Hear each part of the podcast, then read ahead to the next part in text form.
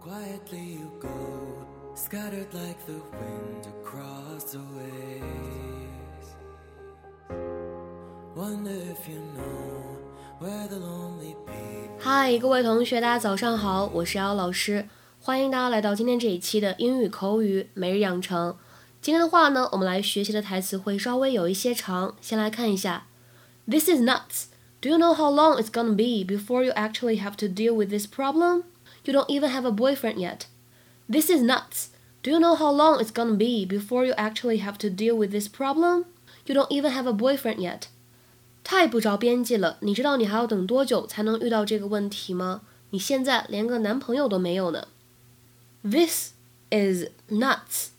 Do you know how long it's gonna be before you actually have to deal with this problem.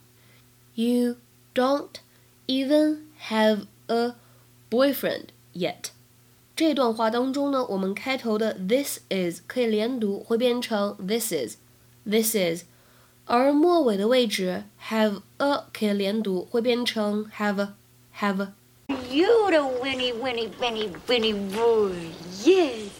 Oh, now don't cry. Don't cry. Is he still crying? Let me hold him for a sec. There, there we go. Huh? Huh? There we are.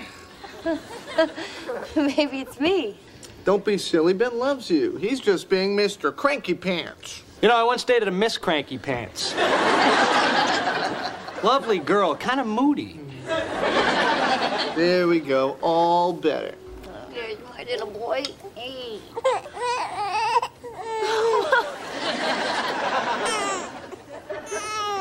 Can I, uh, see something?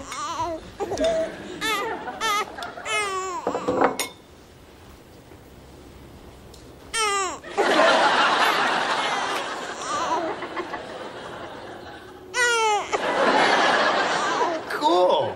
He hates me. My nephew hates me. Come on, don't do this. What if my own baby hates me? How? What, what am I going to do then? Monica, would you stop? This is nuts. Do you know how long it's going to be before you actually have to deal with this problem? I mean, you don't even have a boyfriend yet. 在这期节目当中呢，这个 nuts 在这里并不能够理解成为坚果的复数，它呢在口语当中经常用来指 foolish、stupid or strange，愚蠢的、奇怪的，或者说什么什么东西是在胡说， 或者说 manic or eccentric、out of one's mind，指发疯了或者呢不正常的。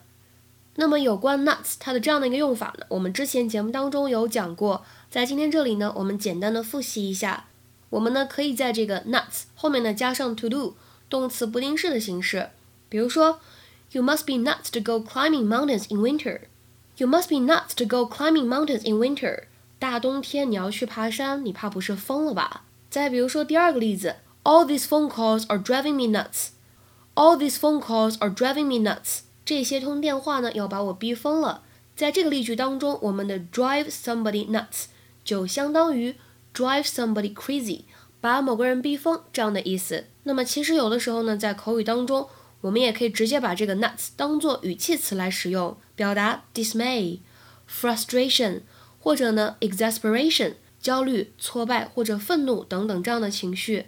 比如说，哎呀我去，我把我的午餐饭盒落在校车上了。Ah nuts! I left my lunchbox on the school bus. Ah nuts! I left my lunchbox on the school bus.